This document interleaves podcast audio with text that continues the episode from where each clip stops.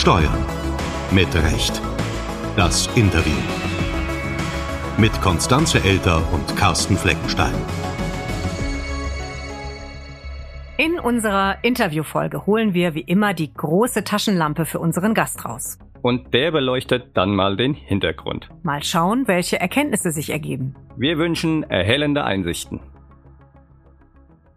Am Telefon zugeschaltet ist Professor Dr. Holger Pfaff. Er ist Inhaber des Lehrstuhls für Rehabilitationswissenschaft an der Universität Köln mit den Schwerpunkten Versorgungsforschung, Organisationsforschung und Arbeitsforschung. Guten Morgen, Herr Pfaff. Guten Morgen, Herr Flingenstein. Herr Pfaff, psychische Erkrankungen nehmen zu. Der AOK-Fehlzeitenreport zeigt, dass die beruflichen Fehltage generell von 2012 bis 2022 um 48 Prozent zugenommen haben. Woran liegt das? Kommt das dadurch, dass die Akzeptanz steigt, dass psychische Erkrankungen jetzt endlich zum Thema gemacht werden? Oder wirken die Diagnosen besser? Oder haben wir wirklich ein Problem mit psychischen Erkrankungen? Wir haben zwei Faktoren, die hier wirken. Das eine ist tatsächlich, dass die Arbeitswelt belastender wird in Richtung psychischer Belastung. Sie wird ja auch digitaler insgesamt, sodass die sagen wir, körperlichen Belastungen eher abnehmen und die psychischen Belastungen zunehmen. Das ist ein genereller Trend. Und in der Folge können dann eben auch psychische Erkrankungen sich einstellen, müssen aber nicht. Und der zweite Trend ist tatsächlich, dass einerseits jetzt psychische Erkrankungen, ich sag mal, hoffähiger werden. Man kann sie auch erzählen, man wird nicht sofort stigmatisiert, obwohl noch viel so dieses Thema da ist. Man wird abgestempelt als jemand, der vielleicht nicht so leistungsfähig ist aber man redet eher darüber. Und der dritte Punkt ist eben auch noch, dass die Ärzte, die krank schreiben, dann auch vielleicht mal eher psychische Erkrankungen als Grund angeben. Das kann auch eine Fluchtkategorie sein bei Ärzten. Also insofern drei Gründe, weshalb es ansteigt. Man muss es schauen, wie sind die Anteile, was ist stärker hier wirksam. Jetzt sagen Sie, man spricht auch mehr drüber. Ist es aber nicht immer noch ein Tabuthema oder löst sich das allmählich? Ich glaube, dass sich langsam löst, aber es ist immer noch ein großes Thema. Zum Beispiel das Thema Depression, das auszusprechen, depressive Störungen. Das klingt nicht so leistungsorientiert. Bei Angst sieht schon etwas anders aus. Und wo man das konkret festmachen kann, ist bei dem Thema Burnout. Burnout hat ja eine große Resonanz gefunden, immer noch. Wir haben das auch hier untersucht. Und Burnout ist zum Beispiel etwas, ein Begriff für manche Psychiater sagen, Burnout und Depression sind identisch oder Burnout ist eine Vorstufe zur Depression. Die würden also das Wort Burnout nicht nehmen, aber Burnout ist ein Begriff, den kann man erzählen. Ne, man ist ausgebrannt, weil man vorher gebrannt hat ja, passt zu der Leistungsgesellschaft, wenn Sie so wollen. Und dass Burnout praktisch so eine Vehemenz erfahren hat, auch in den Medien, ist ein Beispiel dafür, dass man ein anderes Wort braucht wie Depression, um es kommunizieren zu können, um auch dann dazustehen und zu sagen, gut, das darf ich auch mal haben, weil ich habe ja vorher gebrannt für euch. Können wir vielleicht mal kurz differenzieren, was so die Auswirkungen, die Symptome sind? bei Burnout, bei Depression, bei Angstzuständen? Also worin unterscheiden sich diese Krankheiten eigentlich? Ja, das ist eine gute Frage. Also fangen wir mit Burnout an. Wir sprechen von drei Phasen. Die erste Phase ist so die Erschöpfungsphase. Wenn man nicht mehr richtig kann und abends erschöpft ist und einen generellen Erschöpfungszustand hat, morgen schon müde aufsteht, das ist der Erschöpfungszustand. Dann kommt ein Zustand, wo man sich ein bisschen von der Arbeit distanziert. Ne? Man versucht Abstand zu gewinnen zur Arbeit. Burnout ist vor allen Dingen in Dienstleistungsberufen aufgetreten. Dort wurde es auch entdeckt, weil praktisch die, und das wird jetzt auch auf Steuerberater und ja, alle in dem Bereich, sie beraten ja Leute und da kann es passieren, dass praktisch der Kunde nicht so einfach ist. Und sich dauernd mit den Kunden auseinanderzusetzen, das kann dazu führen, dass man da leicht ausbrennen kann. Und dann kann es passieren, dass der Kunde nicht mehr die Person Müller ist, die man genau kennt, sondern das ist dann der Kunde X. Ne? Und man distanziert sich dann langsam, damit man nicht zu sehr aufgeht in dieser Rolle. Das wäre die Distanzierungsphase, wenn man so will. Und die dritte Phase ist praktisch die, die Ausstiegsphase. Das ist dann die Phase, wo Leute sagen, ich schaff's nicht mehr, ich gehe aus dem Job raus. Ich kündige oder ich gehe in andere Berufszweige. Das wäre dann, wenn, äh, wenn Steuerfachgehilfen kündigen und in andere Berufe reingehen, weil sie praktisch in der Situation merken, ich komme nicht mehr vorwärts, ich habe die Ressourcen nicht, um die Arbeit zu bewältigen. Dann zieht man sich praktisch zurück. Das dritte Phase. Depression ist eigentlich sehr vielgestaltig. Das fängt an bei körperlichen Symptomen, bei Verhaltenssymptomen. Das wichtigste Symptom beim Verhalten ist tatsächlich Rückzug. Das deckt sich dann mit Burnout in der dritten Phase, dass praktisch Menschen sich zurückziehen von den sozialen Kontakten und eher nicht mehr so aktiv sind, also praktisch handlungsgehemmt sind. Aber es hat eben auch Schlafstörungen können auftreten. Das ist dann auf der physiologischen Ebene können Probleme auftreten. Das kann auch in die Richtung gehen, dass man die Lust am Leben verliert. Das sind dann die harten Fragen bei solchen, wenn man nach Depression fragt. Da kommen so Fragen vor, ich verlor die Lust am Leben oder ich habe die Lust am Leben verloren. Das wären dann praktisch ganz mal, harte Symptome jetzt von Depression, wenn man so will. Und bei Angst ist es tatsächlich, das physiologisch ist es, dass man schwitzt und kognitiv ist, dass man tatsächlich Angst hat, in bestimmte Situationen zu gehen, äh, Furcht hat und so weiter. Aber zwischen Angst und Depression, da haben selbst Psychologen dann oft mal so Probleme, das jetzt konkret zu unterscheiden. Aber es gibt Messinstrumente, die uns helfen, den Angstzustand zu erfassen und davon unabhängig den Depressionszustand oder zum Beispiel den Burnout-Zustand. Jetzt bringen solche Erkrankungen auch Ausfälle und Umsatzverluste mit sich und natürlich müssen die Betroffenen auch wieder in die Arbeit eingegliedert werden. Auf welchem finanziellen Niveau bewegen sich denn da die Kosten? Es gibt natürlich insgesamt jetzt Schätzungen über die Kosten von psychischen Störungen. Da muss man jetzt, wenn man jetzt volkswirtschaftlich drauf schaut, einerseits die Behandlungskosten unterscheiden von den Kosten, die jetzt praktisch beim Arbeitgeber anfallen. Ne? Also die psychischen Störungen haben, also man hat es mal geschätzt für Deutschland, es geht in die 30 Milliarden Euro rein, was die Behandlungskosten bei psychischen Störungen betrifft. Und die indirekten Kosten, das sind also eher die ausgefallenen Arbeitstage, die man dann multipliziert mit dem Betrag, die ein durchschnittlicher Arbeitnehmer pro Tag kostet. Die gehen dann in Richtung 45 Milliarden Euro. Das heißt ja, insgesamt geht es an die 75 Milliarden.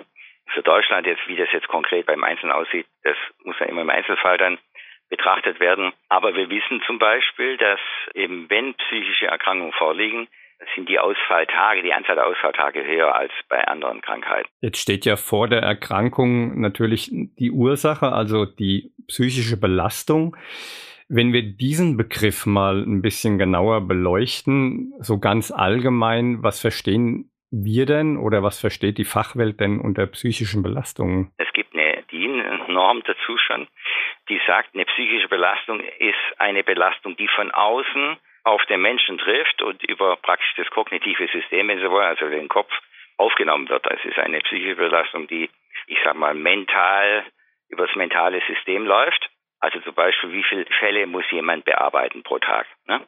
Das wäre die, die objektive Belastung. Dann kommen wir in den Bereich der, wie wir nennen, der Beanspruchung. Also wir nehmen den Begriff Belastung für das, was von außen auf den Menschen zukommt, also was die Arbeitsaufträge sind ganz konkret. Und die Beanspruchung ist dann die Frage, kann ich mit dem, was ich abarbeiten muss, mit der Belastung gut fertig werden? Habe ich die Ressourcen zur Verfügung? Und komme ich zur Einschätzung, das ist sehr gut für mich verkraftbar, dann ist Beanspruchung gering. Wenn aber jemand sagt, nein, das ist für mich zu viel, ich beherrsche das noch gar nicht, habe noch die Qualifikation nicht gar nicht dafür, dann ist die gleiche Belastung mit einer hohen Beanspruchung verbunden. Das macht dann die Unterschiede zum Beispiel, die man dann zwischen den Mitarbeitenden findet, aus. Haben Sie da Beispiele dazu, unter welchen Belastungen heutzutage Angestellte in Unternehmen ja leiden? Wir unterscheiden einerseits äh, Belastungen, die aus der Organisation selbst kommen. Das wären zum Beispiel Umstrukturierungen innerhalb des Steuerbüros oder innerhalb einer Kanzlei. Dann unterscheiden wir Tätigkeit, also Belastung aus der Tätigkeit. Das wären konkret die Fallbearbeitung, die Belastung, wie viel muss ich machen an Menge, sage ich mal, an Fallbearbeitungen. Sind die Fälle schwer oder sind die leicht, wenn es eine qualitative Arbeitsbelastung, also ist die, die Qualität der Belastungen hat, ist die schwer habe ich also einen schwierigen Fall, wo ich lange dran arbeiten muss, oder habe ich eher leichte Fälle, die ich abarbeiten kann? So, das wäre die Belastung aus der Tätigkeit. Und dann gibt es noch Belastungen aus den sozialen Beziehungen. Bleiben wir nochmal bei der Tätigkeit selbst. Wir haben gerade Arbeitspensum und Arbeitsqualität angesprochen, aber wie sieht es denn mit dem Beruf an sich aus, beziehungsweise der Branche oder der Unternehmensgröße? Sind das auch Faktoren, die wir berücksichtigen müssen? Das wären dann branchentypische Belastungen. Ne? Da spielen natürlich die Tätigkeiten eine Rolle, weil jede Branche hat natürlich ganz bestimmte Tätigkeiten auszuführen. Natürlich zum Beispiel gibt es, ich sag mal, gesellschaftliche Dinge. Gerade im Steuerbüro wenn neue Steuergesetze kommen, ist es eine Belastung, die jetzt die ganze Branche trifft. Die neuen Gesetze müssen verarbeitet werden. Man muss überlegen, wie man die jetzt praktisch in die Prozesse reinbringt, in die Standards, wie man die Leute jetzt berät in Punkt. Und je mehr neue Gesetze es gibt, desto mehr Belastung liegt auf dem Steuerbüro. Und das hat jetzt dann nichts mit dem konkreten Steuerbüro zu tun, sondern das ist dann eine branchentypische Belastung. Ne? Zum Beispiel neue Steuergesetze.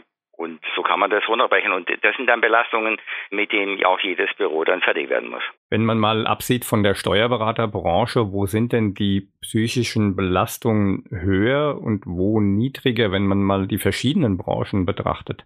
Bei Burnout wissen wir, dass vor allem die Dienstleistungsberufe ganz stark belastet sind mit Burnout. Also das sind die Lehrerberufe, das sind die Berufe in der Pflege, überall, wo ich direkt Kontakt habe mit konkreten Menschen und nicht mit einer Sache. Dort habe ich sehr hohe Burnout-Probleme. Äh, äh, ja, Probleme.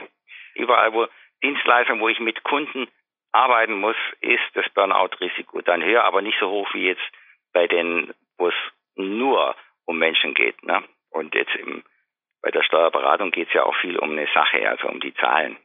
Das hilft wieder bei Burnout, weil das es ist irgendwie für den Menschen einfacher zu handhaben. Also nicht, dass, dass es jetzt einfach ist, sondern es, es bringt nicht diese zwischenmenschliche Probleme mit sich, die eben mit Kunden immer einhergehen oder mit Patienten oder mit Schülern und Schülerinnen. Kommen wir mal von den äußeren zu den internen Faktoren, also beispielsweise zum sozialen Faktor. Wir haben Führungskräfte, wir haben Kollegen, wir haben ein wie auch immer geartetes Unternehmensklima.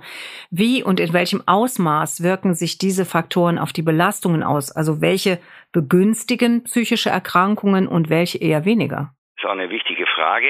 Wir müssen nicht nur auf die Belastungen schauen, sondern auch auf die Ressourcen. Das ist wichtig. Zum Beispiel, wir haben es ja gerade vorher gehabt, ich habe eine Belastung, aber je nachdem, wie die Ressourcen sind, ob ich gut qualifiziert bin, ob ich Selbstvertrauen habe, ob ich ein Team habe, was mir hilft, wenn ein Problem auftritt, wenn ich eben kurz zur Kollegin gehen kann und sagen kann, wie, würdest du jetzt den Fall lösen, dann habe ich Ressourcen zur Verfügung. Und erst die Mischung aus hohe Belastung und zu wenig Ressourcen, das macht krank. Gibt es da Unterschiede zwischen Führungskräften und Angestellten? Also kann man sagen, die direkte Führungskraft oder vielleicht das obere Management ist anfälliger für sowas oder sind es dann doch eher die Angestellten, die anfälliger für psychische Belastungen sind? Da gibt es sehr viele Untersuchungen dazu. Früher hat man gesagt, zum Beispiel Herzinfarkt ist eine Managerkrankheit, weil man dachte, die Manager sind extrem belastet und haben dadurch auch mehr Herzinfarkte. Die Forschung zeigt, dass es nicht so ist. Die Herzinfarkte haben eher Arbeiter oder die Angestellten, also die in der Hierarchie tiefer sind. Die Manager sind belastet, die Angestellten auch, aber die Manager haben mehr Ressourcen, sie haben mehr Geld, sie haben mehr Freiraum in der Arbeitsgestaltung, wir nennen es Handlungsspielraum. Sie haben also auch mehr Gratifikation, sie kriegen mehr Anerkennung, sie kriegen auch mehr Geld, habe ich schon genannt, aber auch mehr Anerkennung, mehr Status und das hilft. Sie haben oft auch ein stärkeres Netzwerk an Beziehungen, Vitamin B, wie man schon schön sagt und Vitamin B macht gesund, weil es eine Ressource darstellt, sodass wir wissen, Angestellte sind stärker betroffen von psychischen Erkrankungen, weil sie sind belastet, auch belastet, aber sie haben weniger Ressourcen wie die Manager. Es gibt ja nicht nur berufliche psychische Belastungen, sondern auch private. Spielt das da auch mit rein? Die psychische Erkrankung ist immer ein Zusammenspiel von mehreren Faktoren. Die Arbeit spielt eine Rolle, aber es spielt natürlich auch das Privatleben eine Rolle, weil das kann ja auch mit Belastungen verbunden sein. Und der dritte Punkt ist Genetik oder auch wie ich praktisch erzogen wurde. Also die Sozialisation und Prägung, okay. Also es gibt Leute, die so eine gewisse Grunddepressivität vielleicht haben oder eine Veranlagung haben in die Richtung.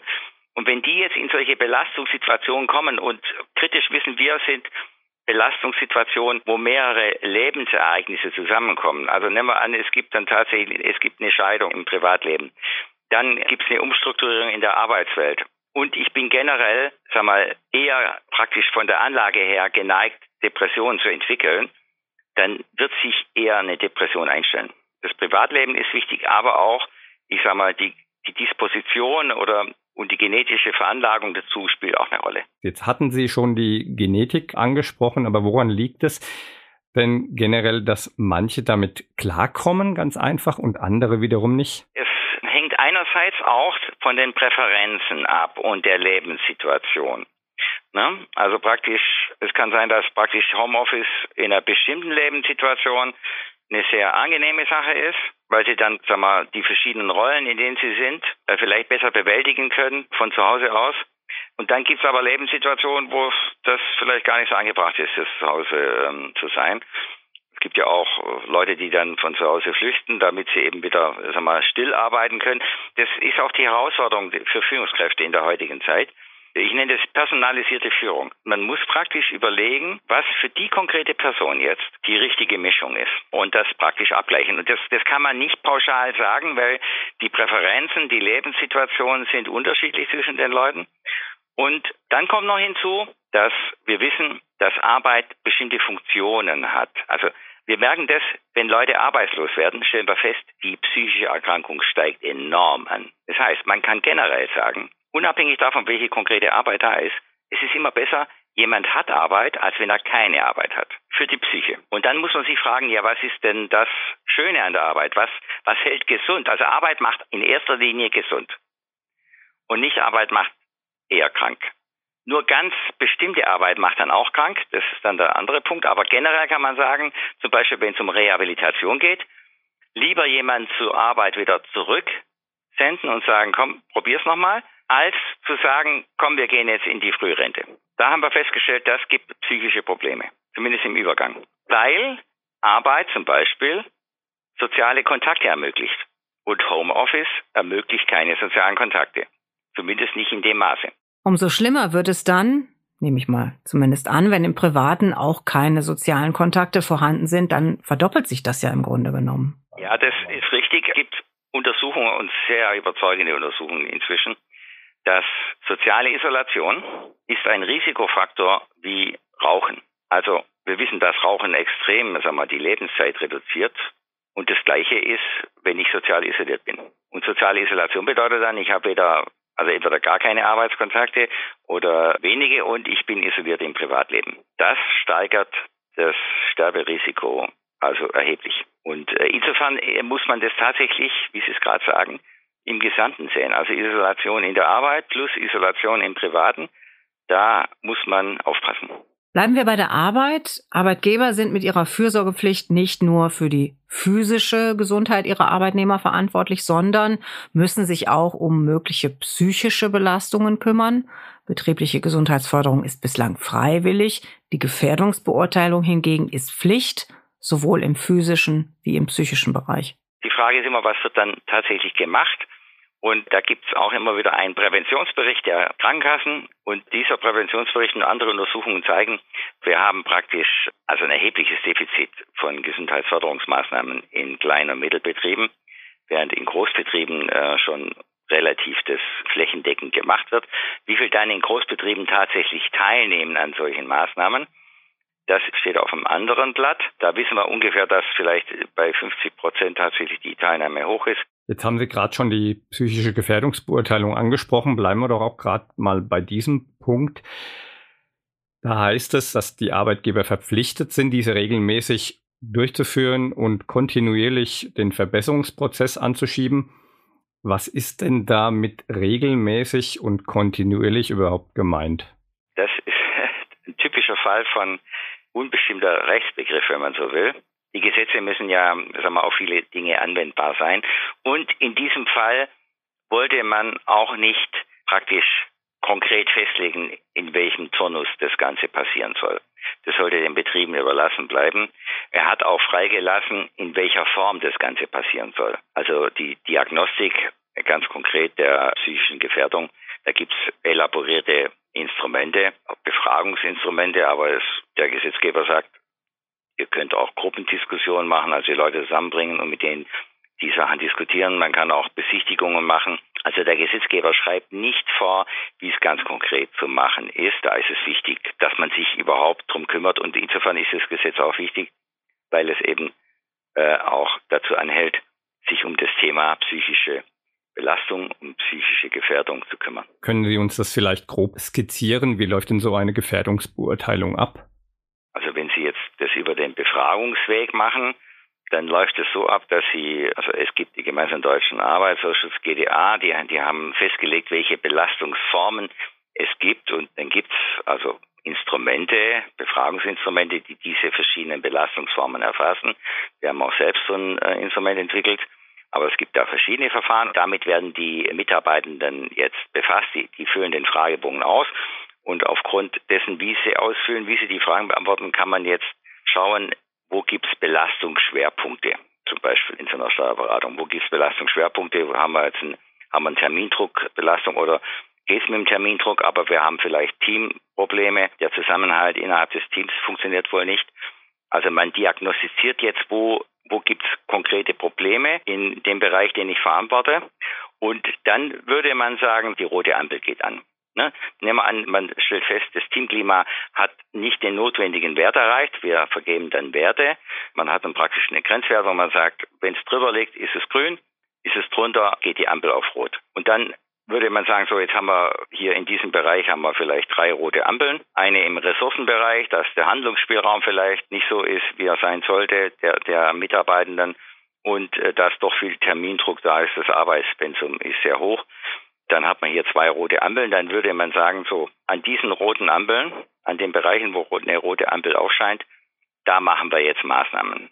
Das kann man so machen, dass man entweder auf etwas zurückgreift in der Literatur, wo beschrieben wird, wie man den Termindruck in der Steuerberatung senken kann oder das Teamklima erhöhen kann. Oder man setzt sich, so, so wird es oft gemacht, mit der Gruppe zusammen, die, die auch den Fragebogen ausgefüllt haben, und versucht mit denen zu diskutieren, wie sieht die rote Ampel, wie ist die zu interpretieren beim Termindruck, beim Arbeitspensum.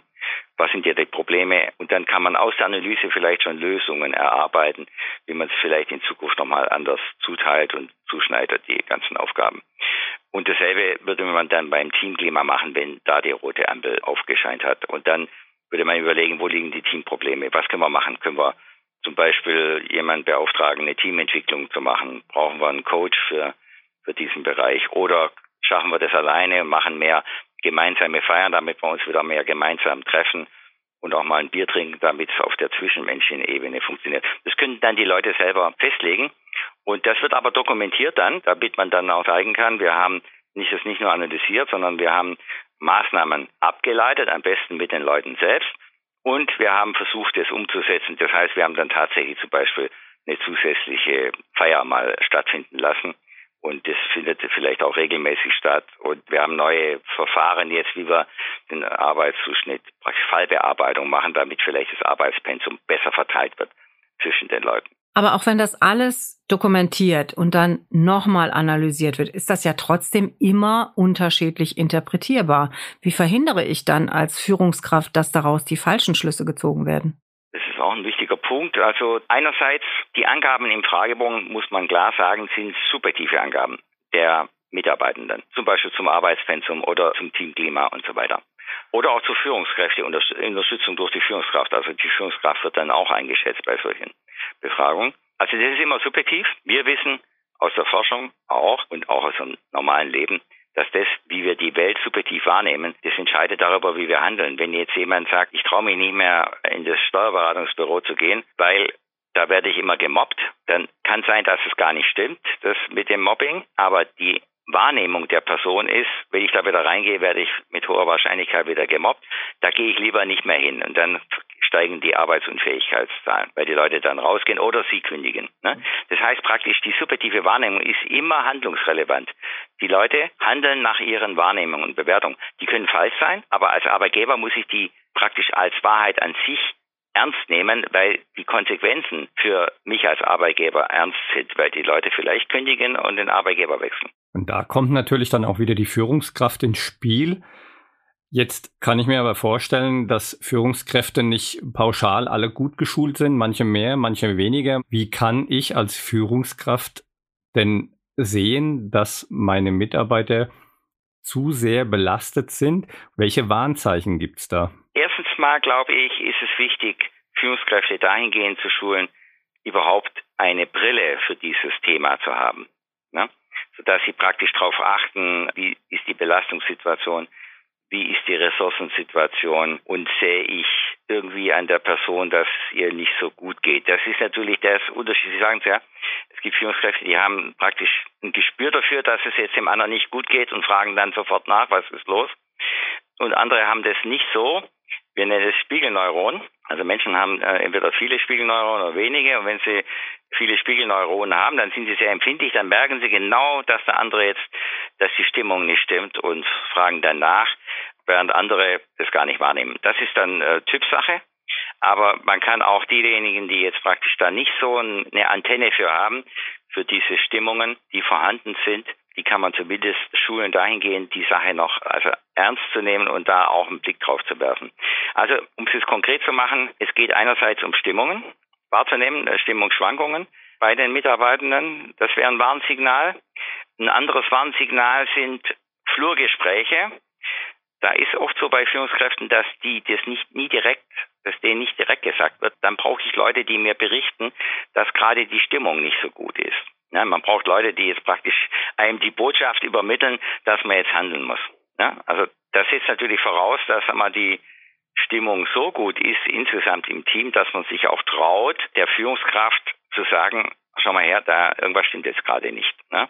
Wir nennen das psychologische Sicherheit. Wenn man praktisch Dinge ansprechen darf, die vielleicht die Führungskraft gar nicht so hören will oder manche Führungskraft gar nicht so hören will, aber man darf die ansprechen, man darf offen kommunizieren. Das ist ein Zustand der psychologischen Sicherheit. Wir wissen, wenn die Führungskraft sagen wir, eine Atmosphäre von psychologischer Sicherheit schafft, wenn sie also vermittelt, ihr könnt alles sagen, ich werde es euch nicht krumm nehmen auf gut Deutsch, dann lernen die Leute viel mehr und dann werden sie auch früher merken, wenn etwas nicht stimmt und können dann reagieren.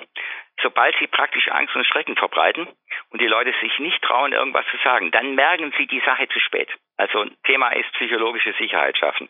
Eine offene Kommunikationskultur, wo man sich traut, auch Dinge anzusprechen, die nicht so opportun sind.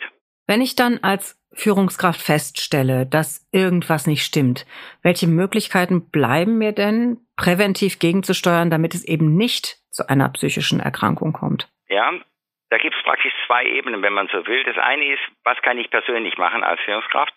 Und da ist ganz wichtig, glaube ich, negative Abwärtsspiralen, also Abwärtsspiralen, man sagt auch Teufelskreisläufe, zu unterbrechen. Haben Sie da ein Beispiel? Ja, also nehmen wir an äh, Mobbing als Beispiel. Ne? Wenn ich merke, wenn ich früh merke, da äh, geht es hin und her zwischen zwei oder auch zwischen der Gruppe und einem Einzelnen.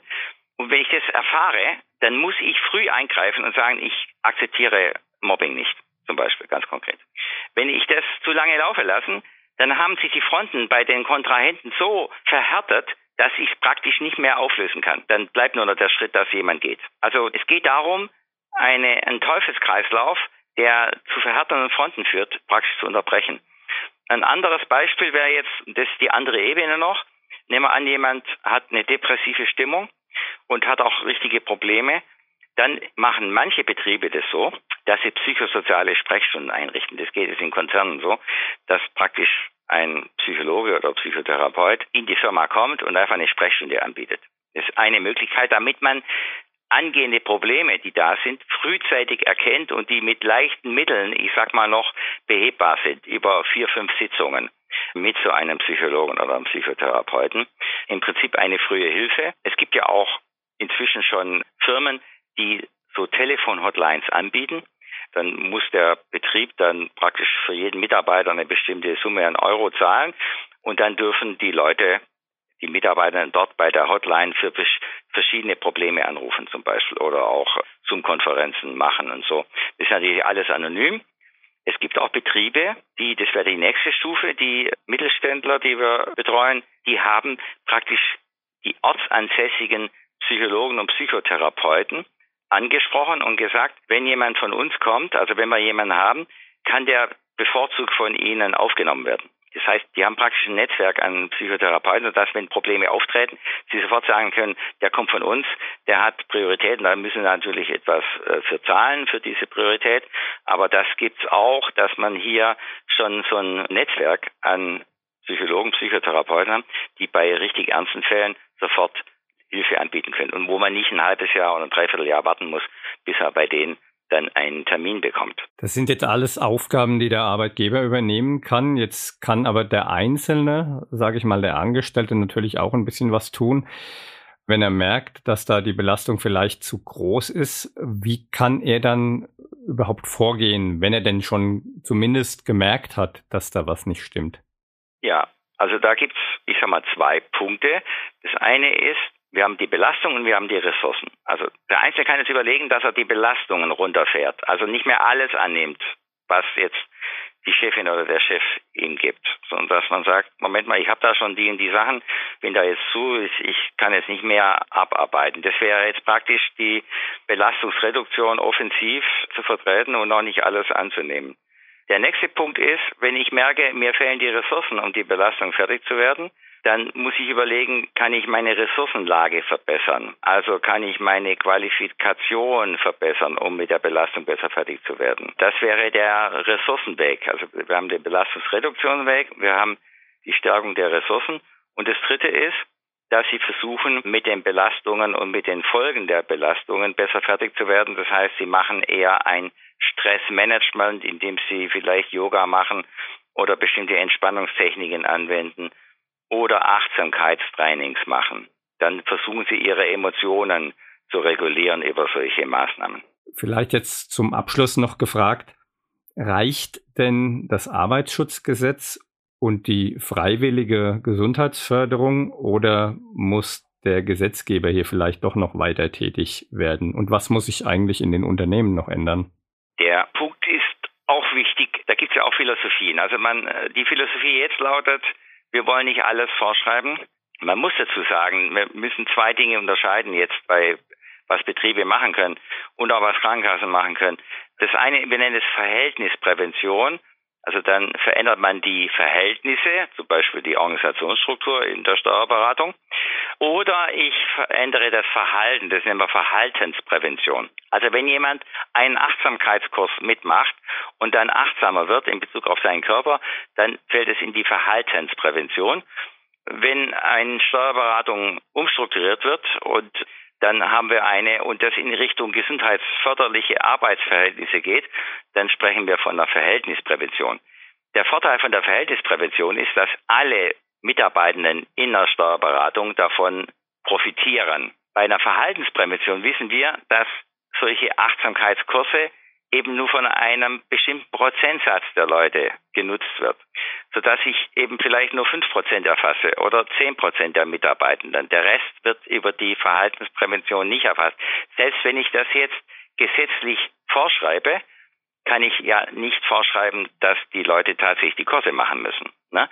Das heißt, das Ganze jetzt insgesamt in allen Betrieben anzubieten ist und das auch gesetzlich vorzuschreiben, ist eine Sache.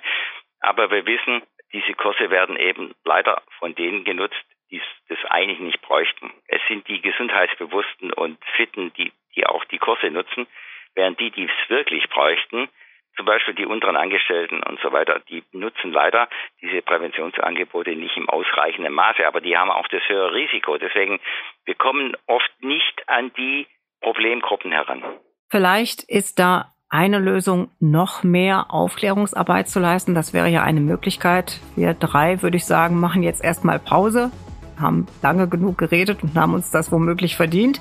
Wir bedanken uns für das Interview und wünschen Ihnen eine schöne Woche und danach ein schönes, entspanntes Wochenende. Das wünsche ich Ihnen auch. Vielen Dank. Vielen Dank. Ja, hat mich sehr gefreut. Steuern mit Recht. Der DATEV Podcast.